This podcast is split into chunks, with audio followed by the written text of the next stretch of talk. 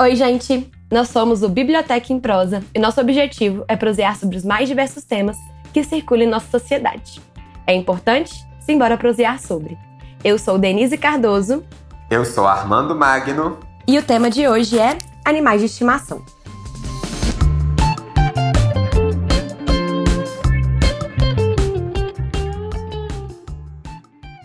Em 2015, segundo dados do IBGE, 44,3% dos domicílios em área urbana e 65% daqueles em área rural contavam com pelo menos um cão. Já as crianças nas cidades mal alcançaram o número de 38% dos lares. É comum encontrar famílias que devotam aos pets, como carinhosamente são chamados, a atenção e o amor dispensados a outro ser humano. E vemos essa relação de afeto até pelo próprio termo, animais de estimação. De acordo com Oxford Languages, estimação, ato ou efeito de estimar, de ter afeição. E vemos essa relação também em números. De acordo com o levantamento do IBGE, atualizados pela Inteligência Comercial do Instituto Pret Brasil, em 2018 foram contabilizados mais de 54 milhões de cães, quase 40 milhões de aves, mais de 23 milhões de gatos, quase 20 milhões de peixes e mais de 2 milhões de répteis e pequenos mamíferos. A estimativa total chega a quase 140 milhões de animais de estimações. Por trás desses números existe uma série de complexidades, como questões afetivo-emocionais e o outro lado da moeda, comércio, maus tratos e abusos. Esse fato também implica em questões financeiras, seja na questão dos gastos relativos aos cuidados com animais ou no tocante ao comércio das espécies, em boa parte das vezes, um problema. Falar sobre o tema, portanto, exige um olhar cuidadoso para os vários lados existentes. Convidamos vocês, neste momento, para uma prosa sobre o assunto.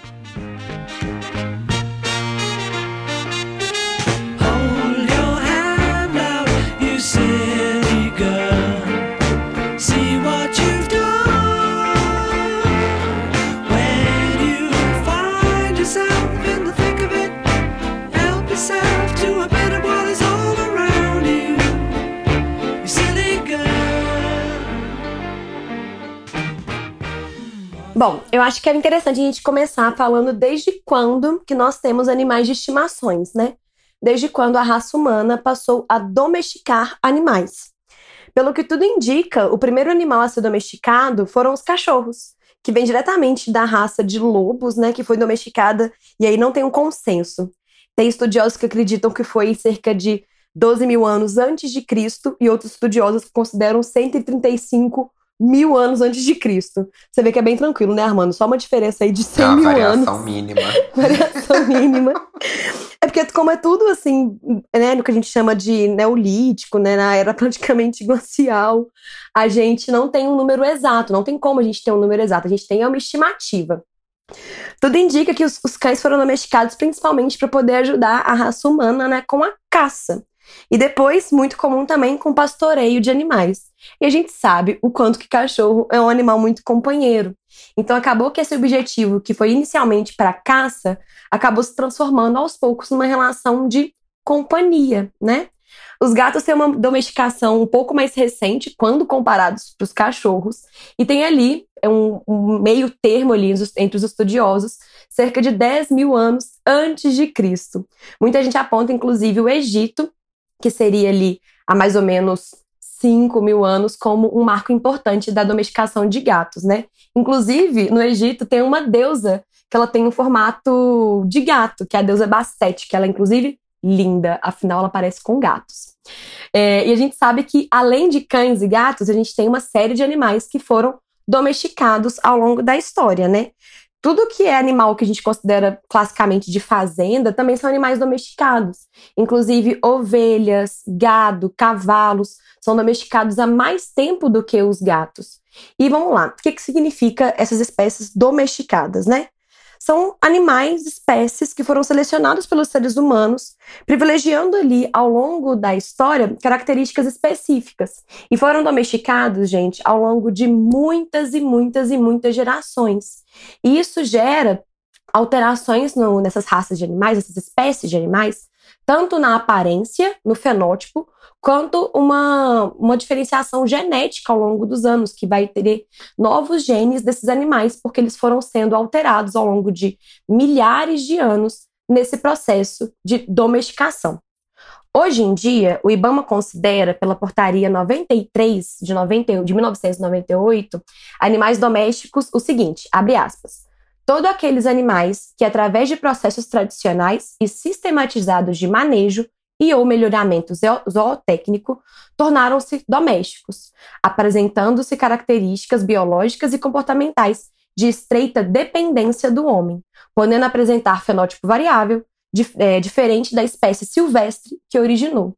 Então a gente vê que a história da domesticação é uma história muito longa, porque chega a ter uma variação de fenótipo, uma variação de genótipo, uma variação de fato genética, sim, porque é uma história muito longa, né? A gente vê ali o cachorro pode ter até mais, né, de 100 mil anos de história de domestização. Então a gente tem ali a origem do cachorro, que é o Canis, canis lupus, e tem o Canis lupus familiares, porque se tornou uma outra espécie através da domestização. Bom, e é interessante para a gente pensar até numa relação mais recente e de crescimento também, o tanto que os números são expressivos e eles vêm aumentando. Então, por exemplo, se a gente pega os dados do IBGE de 2013, a gente tinha um total de 131,5 milhões de animais domésticos no Brasil, dentro dessa definição que a Denise, inclusive, aplicou. Quando a gente compara com os dados de 2018, que são os mais recentes, então, por mais que você esteja ouvindo o podcast agora, final de 2020, os dados mais recentes são os de 2018. A gente está falando de um aumento ali, gente, de quase 9 milhões nesse período. Afinal, hoje em dia, a gente está com quase 140 milhões de animais domésticos. E junto com isso, cresce também toda a movimentação do setor. Então, por exemplo, a maior parte desses animais está concentrado na região sudeste, com quase 50% desse valor.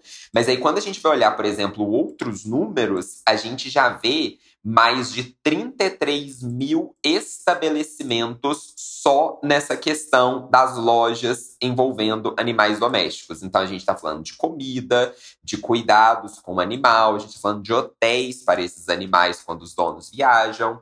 Esse setor, gente, ele movimenta uma quantia de mais ou menos 0,36% do PIB brasileiro.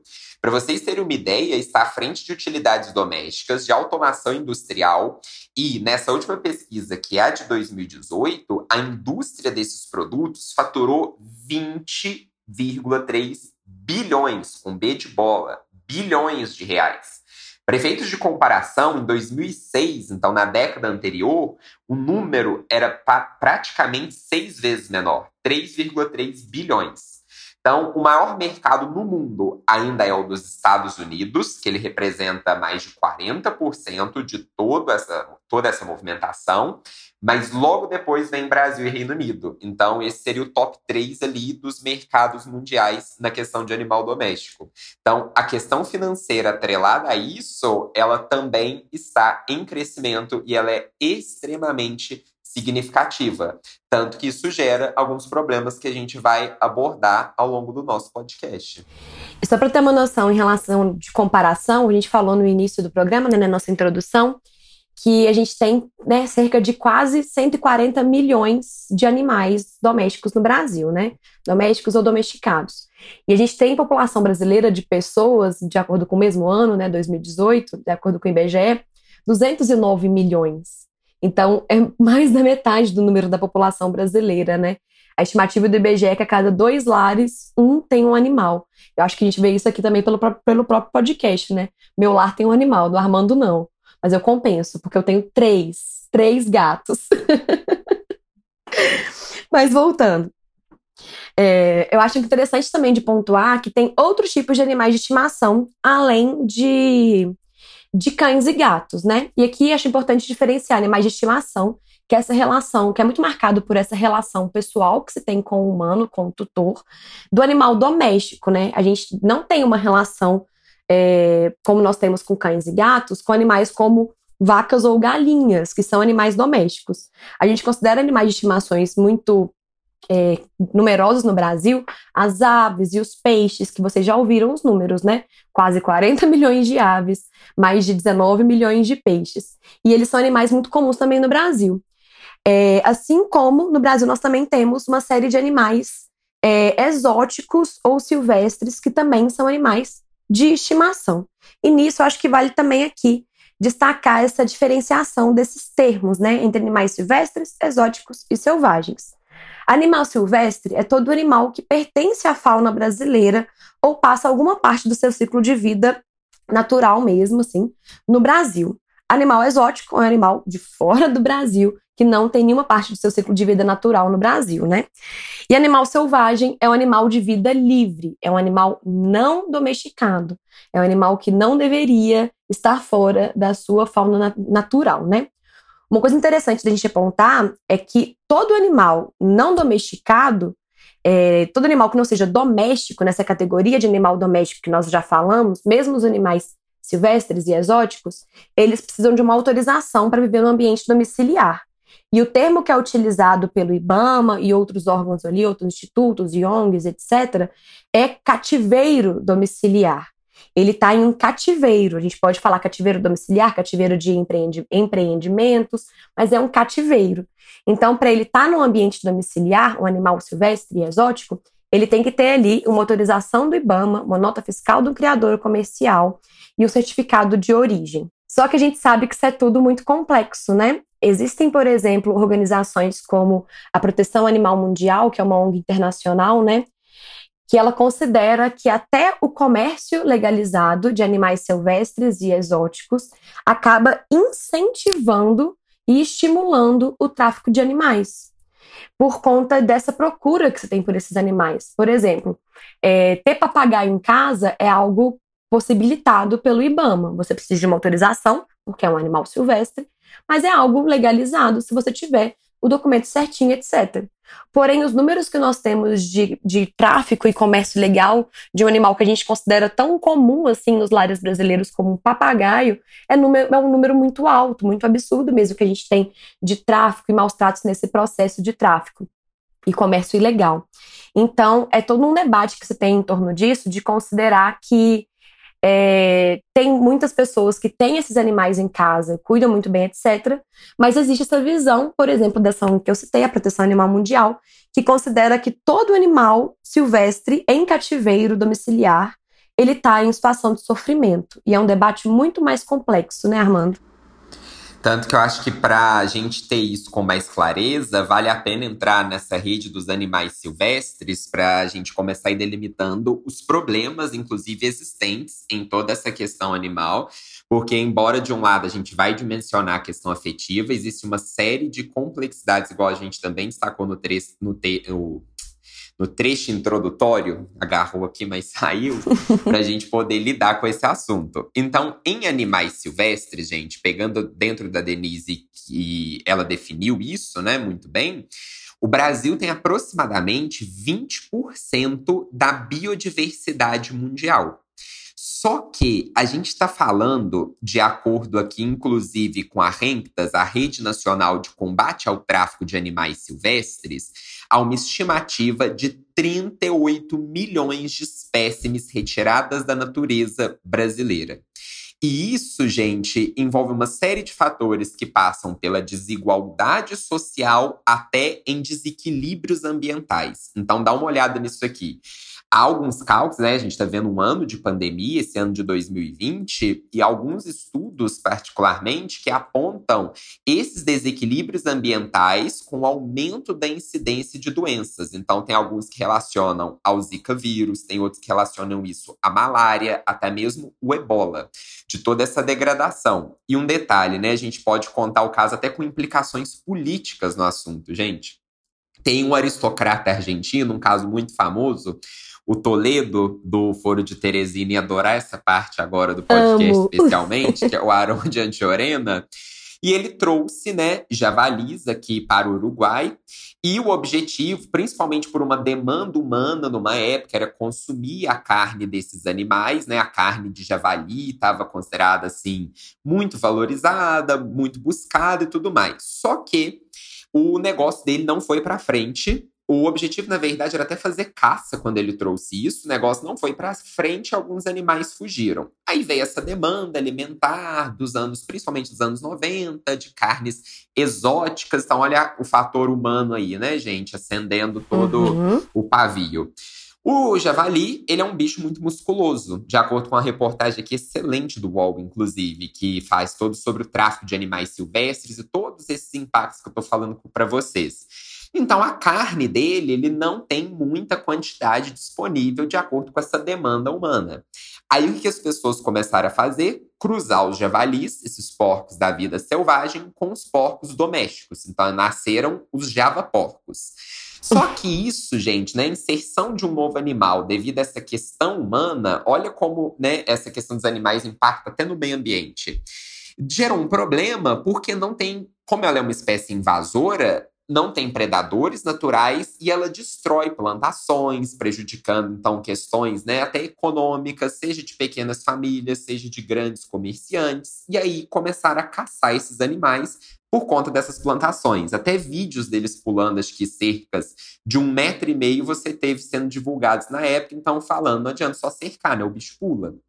Aí, diante de tudo isso, gerou uma polêmica em 2018, que alguns comentam pode ter custado a eleição do Márcio França para o governo de São Paulo, porque ele proibiu a caça de javaporcos. E o Márcio França, ele estava com uma força eleitoral grande justamente no interior antes. E a gente está falando de grupos ligados, gente, de um grande número de eleitores que são ligados ao agronegócio dentro de São Paulo nisso, e que receberam muito mal essa notícia da proibição dos javaporcos. E aí, é, eles foram, inclusive, pleitearam o direito de poder caçar sem ser multado, que eles estavam chamando disso de uma praga. Então, isso pesou politicamente para ele, que já estava ali, né, custando nas pesquisas a enfrentar o João Dória e o Paulo Scaff, que eram os dois grandes adversários dele ao governo de São Paulo. Então, olha até que ponto a gente chega nas implicações políticas de algo numa eleição recente de uma prática de alguém que introduziu essa espécie aqui na América do Sul para querer caçar. Então, olha como existe uma demanda humana que causa um grande desequilíbrio em torno disso. E quando a gente pensa no tráfico envolvendo isso, né? O negócio fica ainda mais sério, gente, porque a gente está falando de alguns animais que são apreendidos para serem vendidos, coisas de 30 mil dólares ali. E ao ano, a gente está falando de uma movimentação de mais ou menos 3 bilhões de reais. Isso só perde para tráfico de drogas e tráfico de armas. E quando a gente pensa, né, eu falei mais cedo do aspecto da desigualdade, aqui apesar de terem vários assuntos confluindo, é só para mostrar o tanto que o fator humano causa desequilíbrios nessa biodiversidade, seja por uma questão de caça, com implicações políticas, seja na questão da retirada dos animais do seu habitat, seja na venda desses animais. Esse desequilíbrio vai acontecendo nessa ação humana, porque olha isso aqui. O que, que leva uma pessoa a querer ter uma ave presa? E quando eu falo ave, é o principal animal traficado, cerca de 80% uhum. dos tráficos vêm nas aves, seja pelo canto, existem competições de canto de ave, eu não faço nem ideia como isso pode acontecer, mas existe.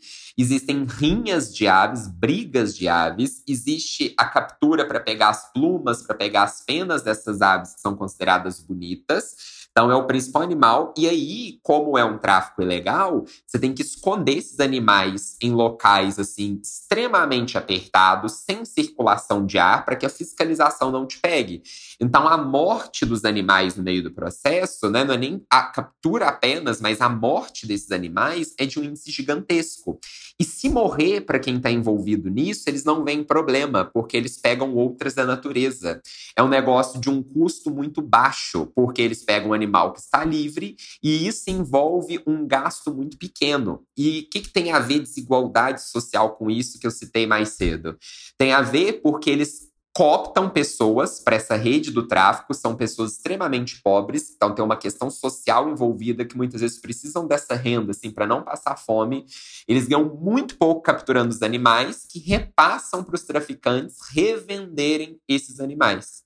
E a gente não tem os índices de forma tão precisa, porque os órgãos de registro disso, eles têm os números dos animais que são apreendidos, mas eles não têm uma estimativa precisa daqueles que passam pela fiscalização. Então fica até difícil falar do número muito exato. E aí o Denner Giovanni, que é o coordenador geral dessa rede de proteção né, ao tráfico de animais silvestres, ele tem uma frase que eu acho muito interessante a gente pensar, né? Que abro aspas, isso diz muito sobre a vaidade humana, principalmente no caso dos colecionadores ilegais, é tudo vaidade. O animal se transforma num troféu. É como se fosse uma disputa de carro. Quem tem um carro mais bonito? Quem tem o mais possante e veloz? Essas pessoas são levadas a esse tipo de necessidade de mostrar poder e acabam se utilizando desses animais para suprir alguma carência, alguma deficiência emocional que tem. Fecho aspas. Isso na reportagem do UOL, uma reportagem especial sobre o tráfico de animais silvestres no Brasil. E acho importante a gente pensar que quando a gente fala até em sistema capitalista e uma busca de diferenciação de uma questão que você tem que demarcar todo o seu poder simbólico na sociedade, e esse poder simbólico é ligado a uma questão de classe e, consequentemente, desigualdade econômica, para afirmar que eu tenho algo e o outro não tem como ter isso, então essa noção de exclusividade, que passa pelo problema do especismo, né, de colocar o ser humano como se fosse o topo da cadeia alimentar, o que, em teoria, daria direito para ele subjugar e dominar outras espécies, é, isso mostra para a gente um outro problema de essas pessoas buscarem os animais quanto mais raro, mais caro, e quanto mais raro, puxa nisso, mais ameaçado de extinção também. Não importa se esses animais morrem no meio do caminho, o importante é eu exibir que eu tenho isso, porque isso demarca meu lugar de uma posição privilegiada econômica na sociedade.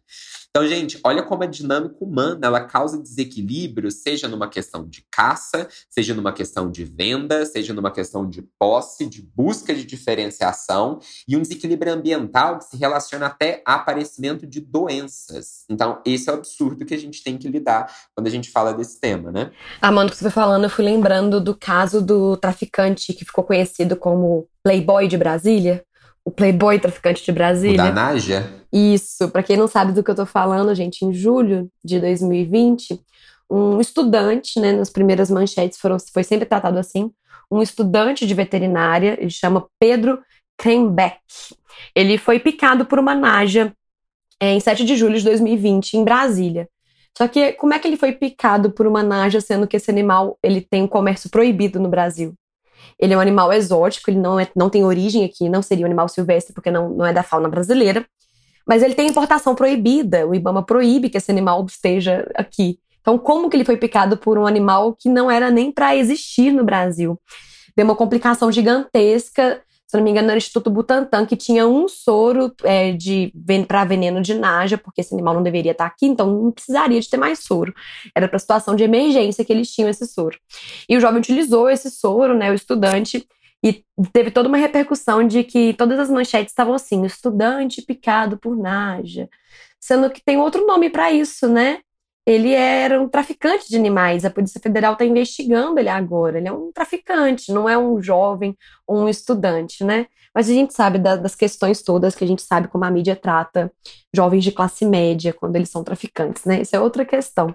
Mas me lembrou muito isso, porque por que, que ele tem uma naja? Por que, que ele vende esse tipo de animal? Uhum. Porque é uma questão ali de status, de mostrar que ele tem esse animal extremamente exótico, extremamente raro, extremamente caro. E eu fico pensando no quão bizarro é a gente se acostumar a dar esse valor de status para um ser vivo, para um animal, né? Isso também me lembrou o caso do Joy Exotic, da série A Máfia dos Tigres, da Netflix, é uma série documental. É, eu juro que é documental, embora não pareça quando você lê a respeito, parece que é uma ficção de tão louca que é o caso. Mas ele tinha um zoológico de tigres, né?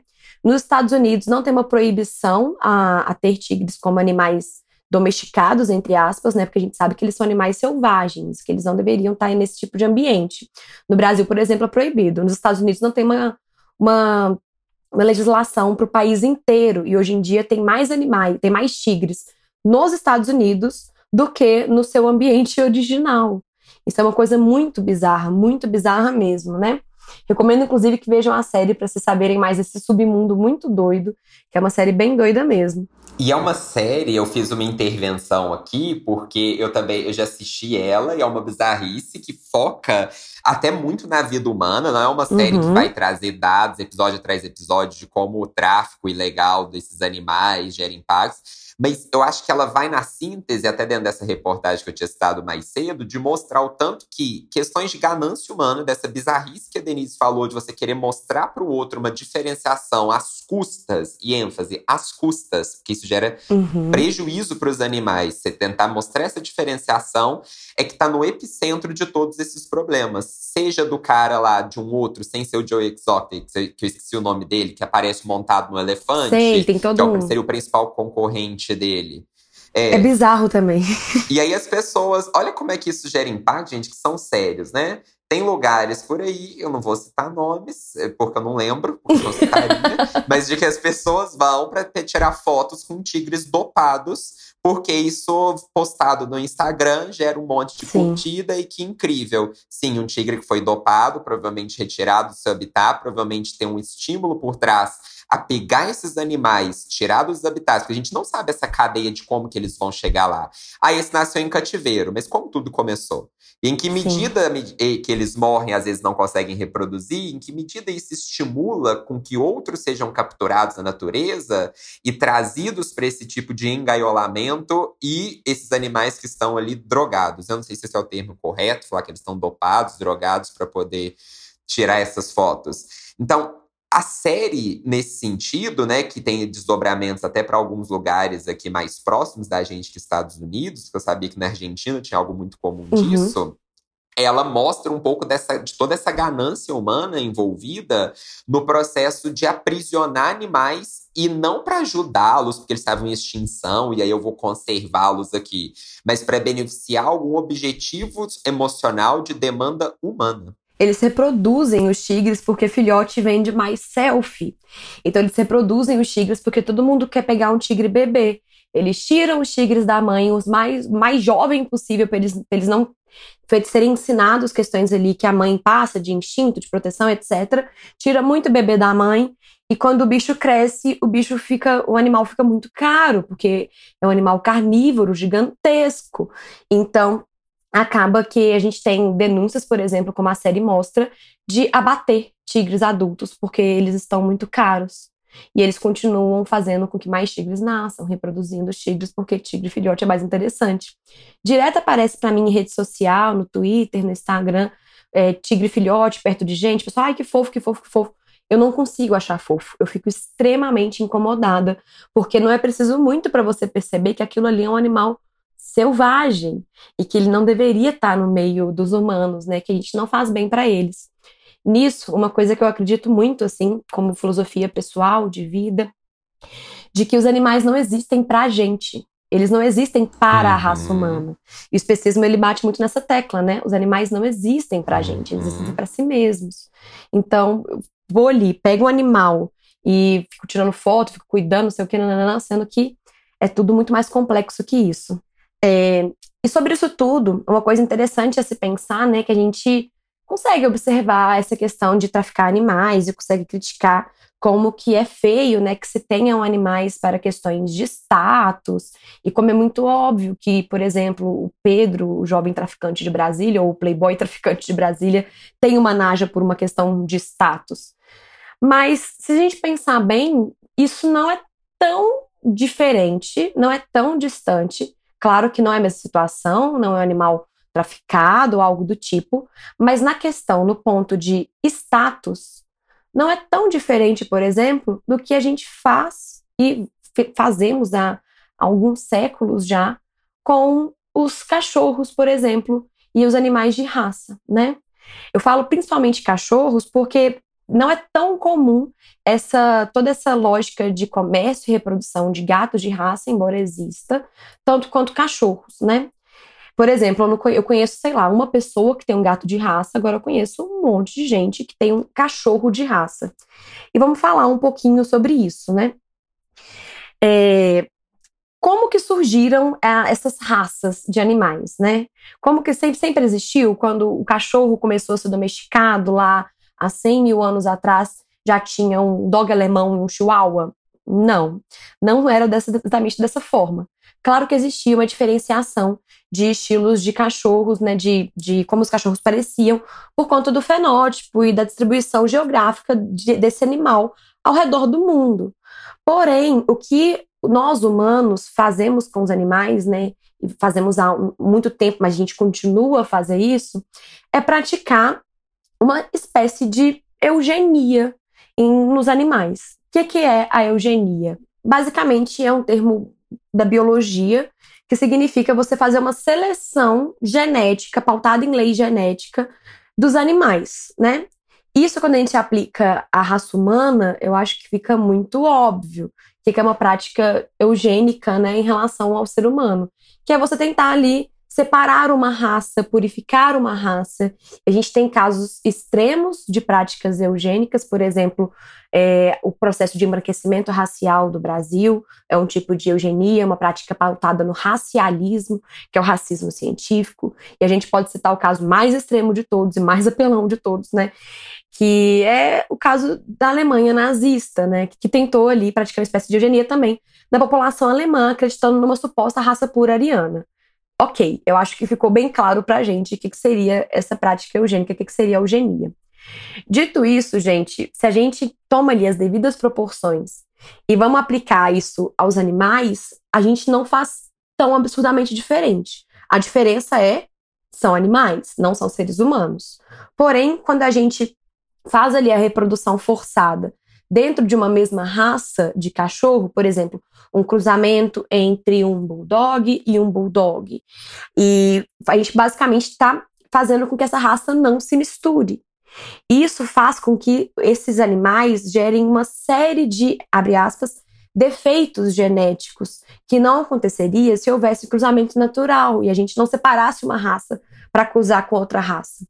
Eu acho que isso fica muito óbvio quando a gente vê fotos dessas raças de cachorro de 100 anos atrás. Não precisa ir muito longe, não, tá, gente? 100 anos atrás.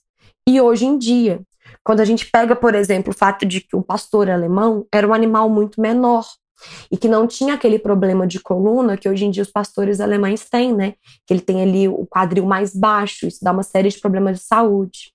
A gente pega, por exemplo, um Buterrier e ele não tinha o crânio da, do formato que ele tem hoje, que é extremamente problemático ali para o sistema respiratório, respiratório dele. Assim como a gente pega o foto de um pug, que a gente tem registro de pug na China no final do século XIX, registro de pug na, na França no início do século XX, ele não tinha o crânio tão encurtado, ele não tinha aquele focinho tão achatado, que a gente sabe que animais de focinho curto têm uma série de problemas respiratórios e passa por sofrimento. Eu já vi gente achando engraçadinho, tipo, ah, esse pug ou esse bulldog, ele ronca ou ele respira assim assado, que engraçadinho. Gente, ele tá respirando assim porque ele tá tendo problemas respiratórios, ele tá tendo extrema dificuldade de respirar. E por quê? O motivo é muito simples, porque a gente acha bonito. Então a gente faz esses cruzamentos forçados entre apenas indivíduos da mesma raça e faz com que eles tenham uma série de problemas de saúde, e o motivo é porque a gente acha bonito. Sobre isso, fica a indicação do documentário Os Segredos do Pedigree, que é um documentário da BBC de 2008, que fala de todas essas questões ali, no, é, focando ali em raça do Reino Unido, raças do Reino Unido e concursos de animais de raça que a gente vê acontecendo, que eu acho que deixa bem claro ali essa contextualização histórica das raças de animais, e a gente vê como que nós estamos deixando animais, é, não deixando, né? Nós estamos fazendo com que animais nasçam doentes porque nós achamos bonito.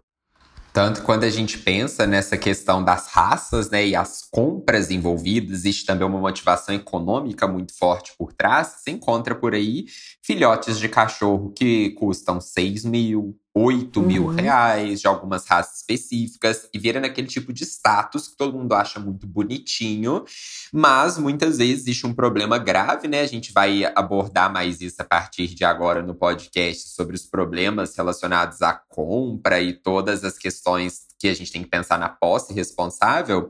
Mas em tudo isso, é, não é difícil achar notícias de animais que estavam em canis, que maltratavam completamente os pais desses animais e que a polícia recebeu uma denúncia, teve que ir lá e teve que fechar o lugar pela situação de maus tratos absurda. Então, tem algum aqui, por exemplo, né, uma notícia de 2019 nisso, da Polícia Militar Ambiental que fechou um canil com mais ou menos é, 1.500 cães em situações de maus tratos na, em Piedade, interior de São Paulo.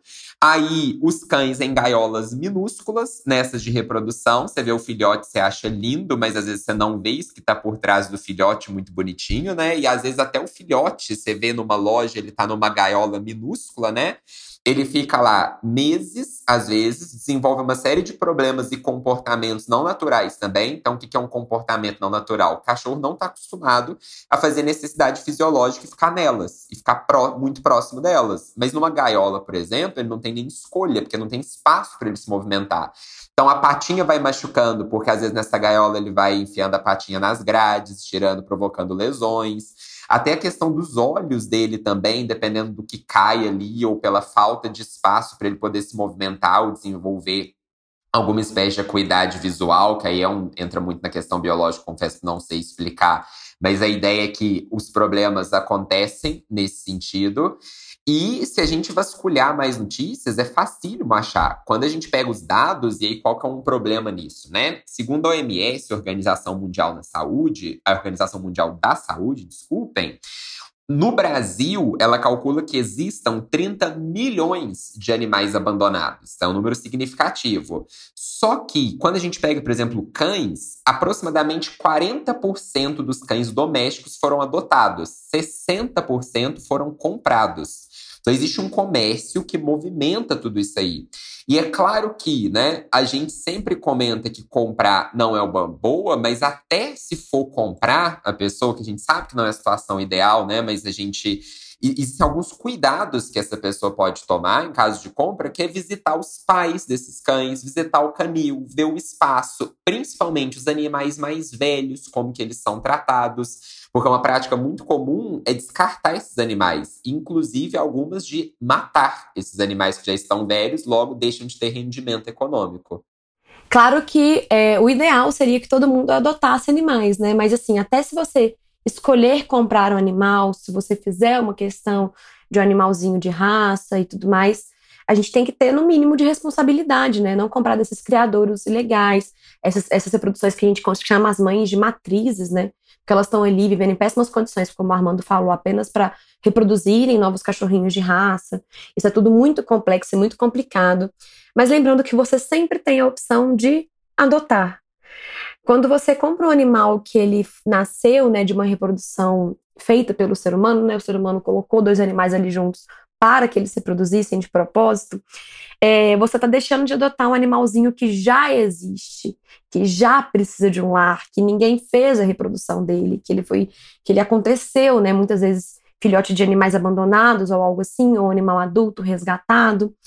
É, e mesmo que você fale assim, ah, mas eu quero um animal que seja assim, assim, assim, assado, ou tem que ser pequeno, não sei o que, não sei o que. Você tem a opção de adotar animais assim também. Você pode ir a um abrigo, a uma ONG e falar como o animal que você quer. E principalmente animais adultos, você consegue identificar muito claramente a personalidade deles e o tamanho deles. Você não precisa necessariamente adotar um animal filhote. Dos meus três gatos, dois eu adotei adultos e foi a coisa mais tranquila do mundo, assim, sabe? Não, não tem essa essa questão de adotar filhote. E se você quer adotar um filhote, tudo bem também.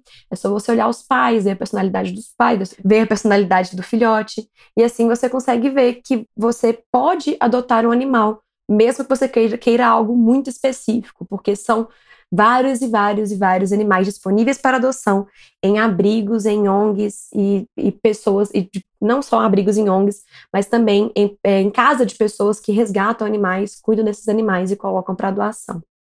Então, existe também né, alguns cuidados, igual a gente estava falando, do adotar. Então, por exemplo, os canis, né? Para quem for fazer a compra aí, ainda nessa concepção, eles têm que ter uma resolução do Conselho Federal de Medicina, a verdade, essa resolução estabeleceu que eles são obrigados a manter um registro no sistema de conselhos e tanto os federais quanto os regionais de medicina veterinária. Então existem responsabilidades técnicas na exposição, não é de qualquer jeito, por isso existem canais também para denúncias sobre isso.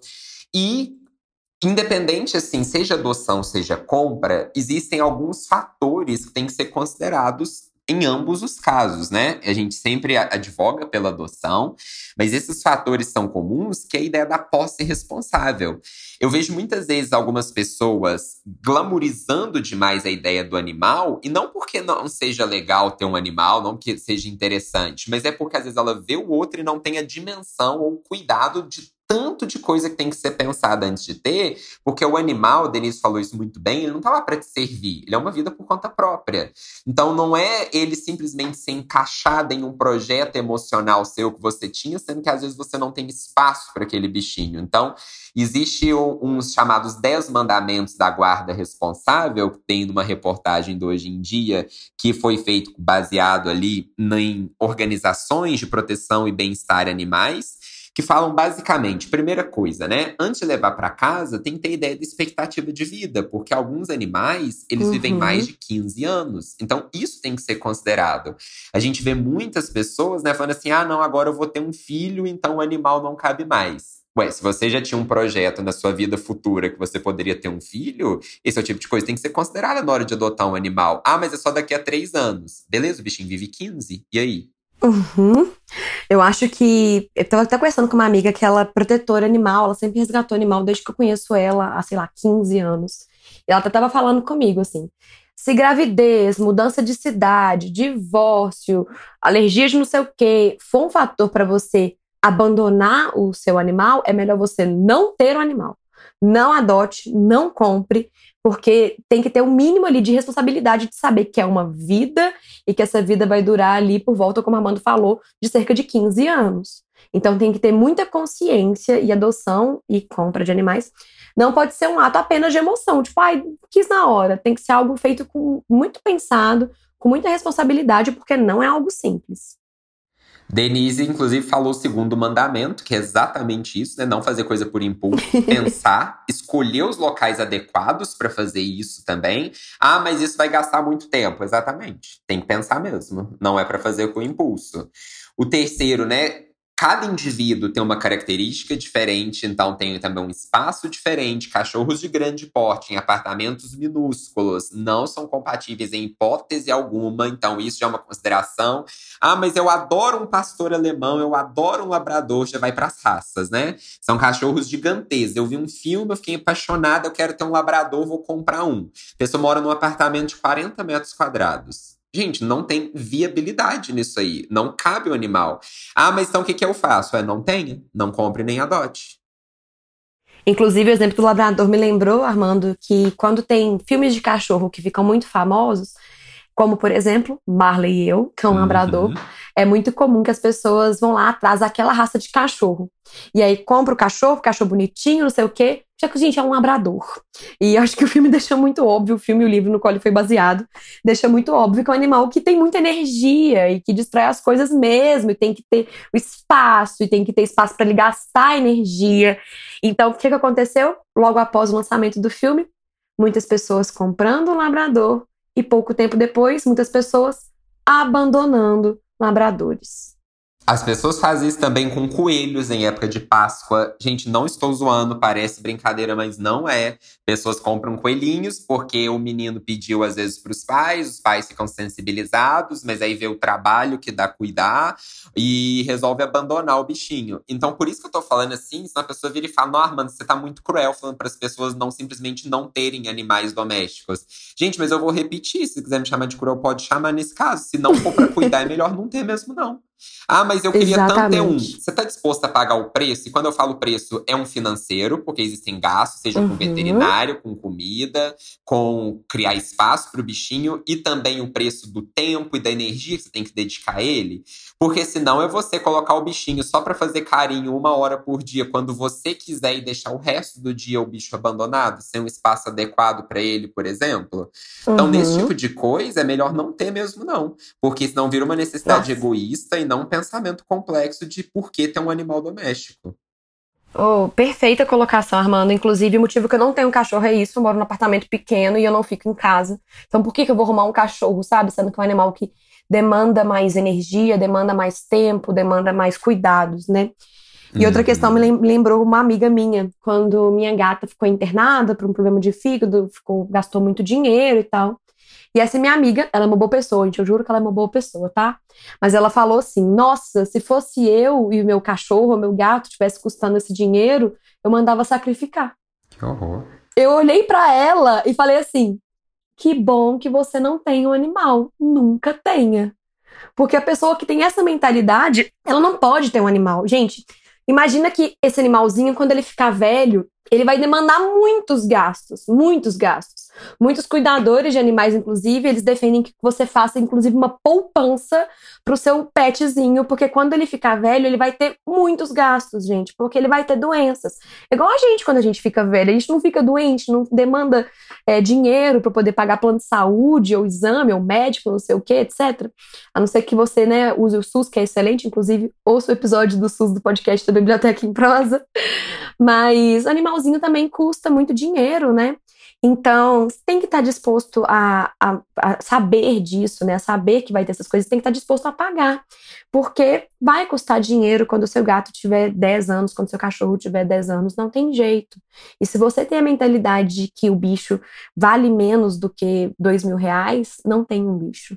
Por isso que a gente já foi até colocando sobre esses mandamentos da guarda responsável. E nós, embora a gente não separou, né, um por um, mas a gente já acabou falando todo sobre isso, que envolve esse cuidado, problemas. O bichinho muitas vezes tem problemas de saúde também psicológica que tem que ser cuidado. Então, confiná-lo num espaço muito apertado, existem problemas uhum. físicos, psicológicos sobre isso.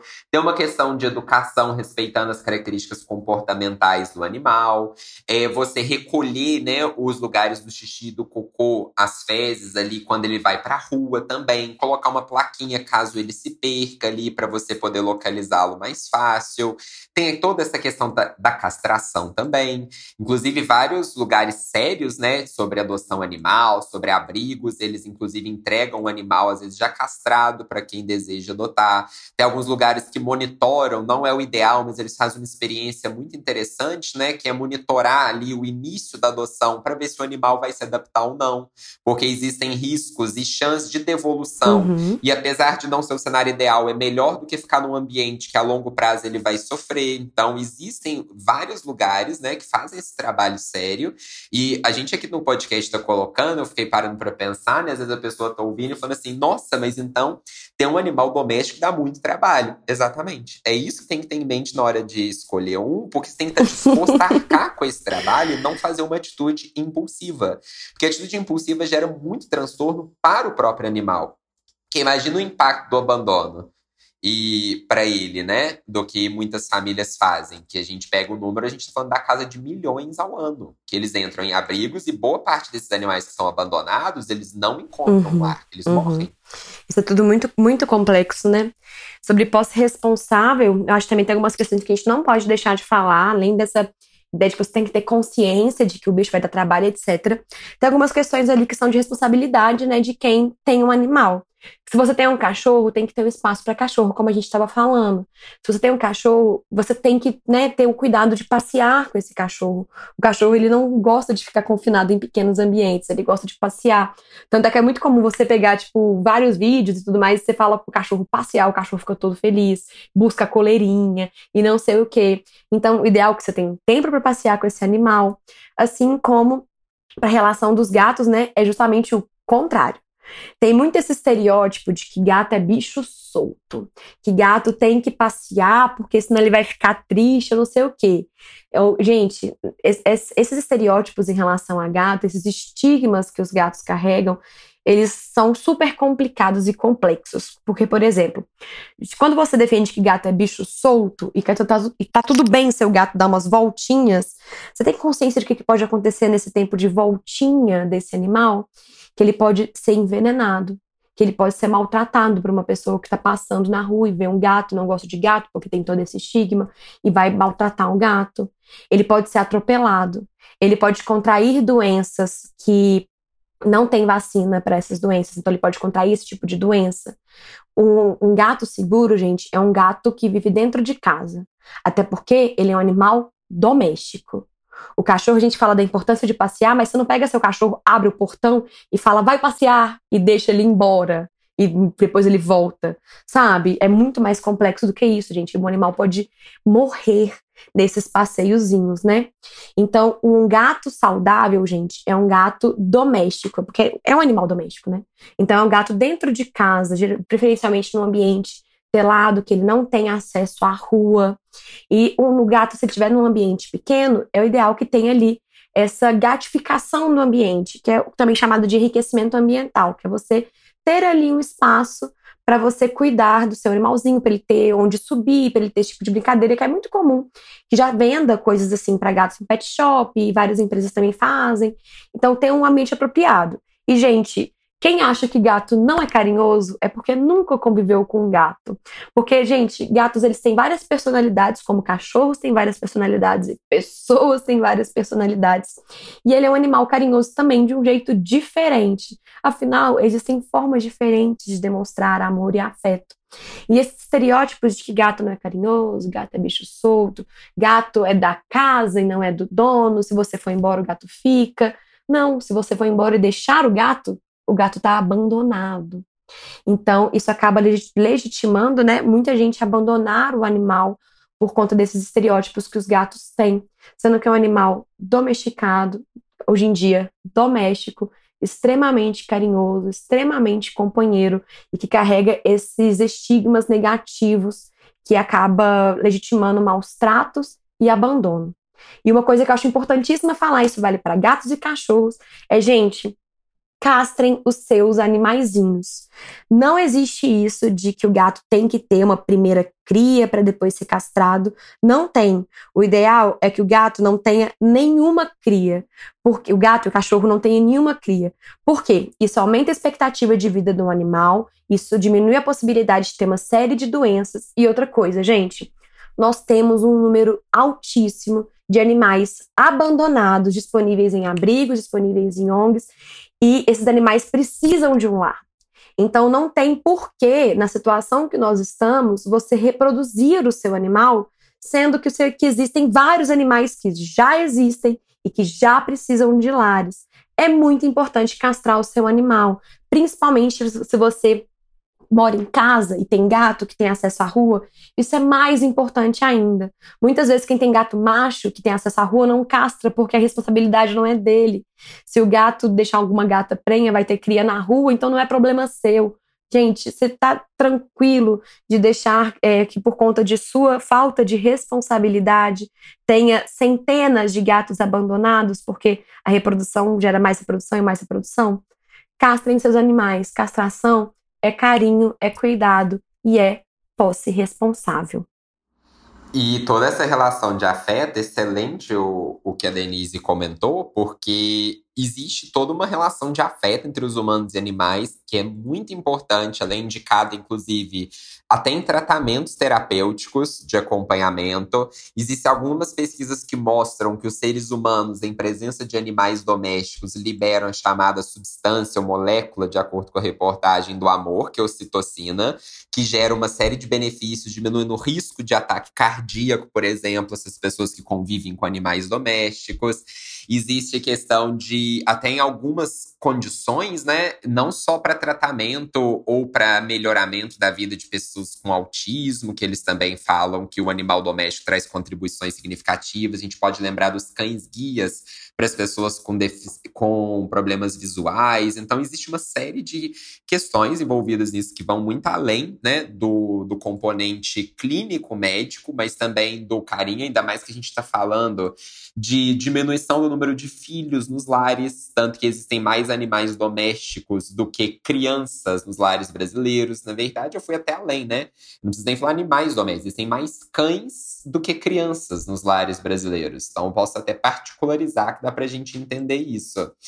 E isso é importante, né, da gente pensar que existe toda essa questão muito positiva, muito envolvida, envolvida no processo, mas existe o outro lado, né, uma ressalva que a gente veio fazendo ao longo aqui do podcast, de não tratar o animal somente como algo a suprir a sua carência de forma egoísta, né, e quando a sua carência for suprida, você pode descartá-lo, porque ele é uma vida por si só e que ele vai além dessas questões. Ele exige trabalho, ele exige atenção, ele exige dedicação dessas pessoas também.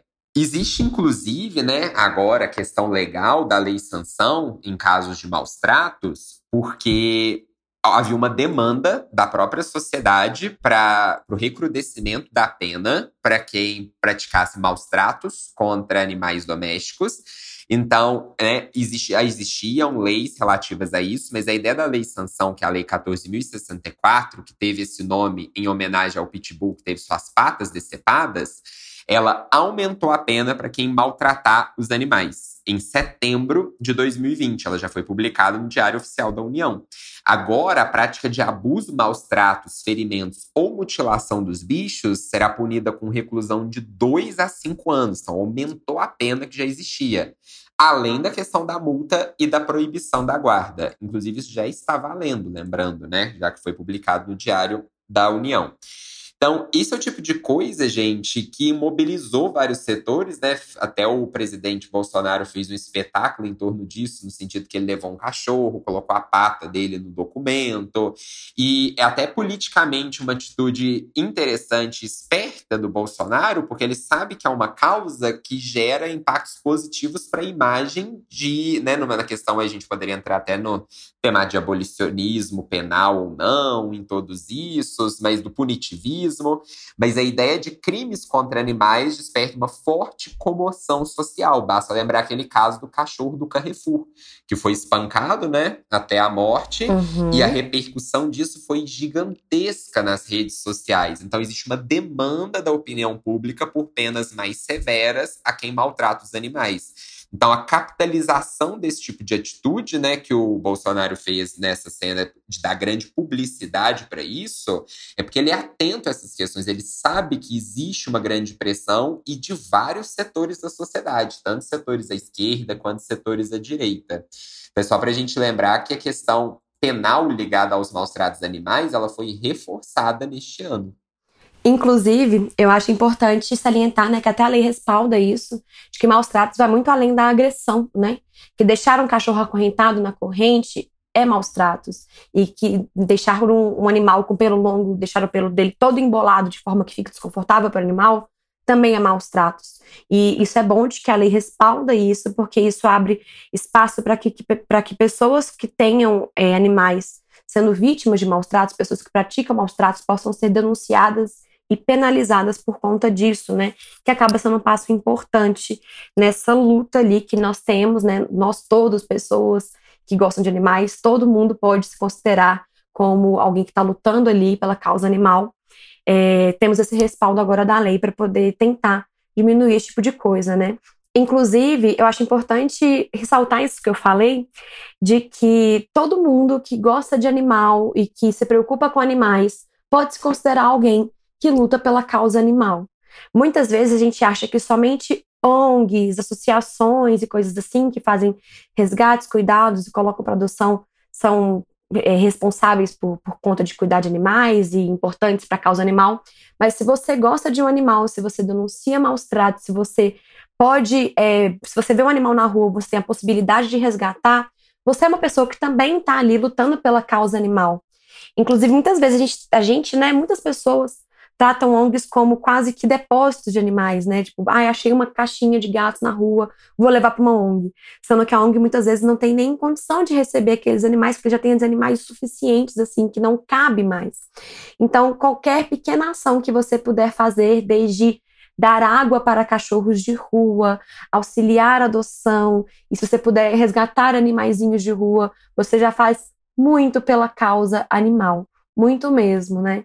Então, é isso. Quem ama animais, cuida de animais. Quem ama de animais tem posse responsável de animais. E se você pode ajudar um animalzinho de, de rua, desde pequenas ações, como colocar água e comida, já está excelente para a gente melhorar ali a vida de algum animalzinho. Eu quero fazer até um melhoramento de uma fala minha anterior, que ficou muito mal colocada. Eu tô me julgando aqui enquanto o podcast está desenrolando. Mas sobre a questão do abolicionismo ou não, acho que não entra muito nessa coisa animal. Não vi, pelo menos, uma discussão sobre isso. Geralmente isso é colocado em outras causas, porque, na verdade, já havia uma demanda para o recrudescimento da pena para quem maltratasse animal. Porque muitas pessoas, dado uma lei que estava mais branda, estavam ignorando esse aspecto para continuar esse tipo de maus tratos. Então, eu, só essa ressalva aí que eu quero me corrigir, né, pra, sobre o que eu falei mais cedo. Não, inclusive, abolicionismo penal acho que dá um programa próprio, assim, né? Isso. é um tema extremamente complexo, a gente pode relacionar ele com podcast que a gente já fez, como, por exemplo, esse, como, por exemplo, a criminalização da LGBTfobia. É, dá pano pra manga aí esse tema. Fica aí a promessa de um dia sair. E a gente tem um podcast do sistema carcerário também, que aborda alguns tipos Maravilhoso. de discussões. Então, assim, só pra. Porque, como eu joguei o assunto, citei de um jeito indevido, a meu ver, né? Ficou além de superficial numa causa que não procede, já quero fazer essa correção de cara e uma crítica a mim mesmo. Mas aí. Mas fica a promessa aí de sair um episódio sobre isso no futuro, gente. Isso. E para encerrar, eu queria também dizer que você defender a causa animal, não necessariamente você tem que ter um animal doméstico, é uma obrigação Uhum. e tudo mais, porque isso envolve, inclusive, você não ter um animal doméstico em alguns casos, igual a Denise citou do cachorro, eu, citei, eu posso citar do meu caso também, que muitas vezes eu fico fora uma boa parte do tempo, então eu não tenho como dedicar uma atenção e um carinho que um cachorro exigiria de mim, por exemplo. Então, mesmo eu sendo totalmente favorável a essa causa, isso não quer dizer que eu tenho que ter um animal meu apartamento, porque eu estaria sendo contraditório, até hipócrita nesse sentido, né? Porque seria mais para suprir uma demanda individual, mas sem pensar no bem-estar animal. E esse é o tipo de coisa. A gente tem como fazer essas ações, inclusive na ideia de não ter, não comprar, apresentar para um conhecido que está pensando em adquirir um animal, um abrigo que é interessante, que ele possa adotar. Então, existem várias causas que a gente pode se engajar em torno disso. E é um tema extremamente relevante, porque isso gera desde impactos ambientais, igual a gente citou, passa por questões econômicas, exploração. A gente tem que ter muita atenção para quando a gente fala disso, porque ter um animal doméstico não é simples de fato. A gente tem que pensar para a gente não agir com impulso nesse quesito. Então é isso, gente. Chegamos ao final de mais uma prosa. Esperamos ter contribuído com novas reflexões sobre o tema, mas de forma alguma encerrá-lo. Vocês podem acompanhar outras discussões também pela nossa página no Instagram, arroba Biblioteca em Prosa. Tchau e até a próxima! Até!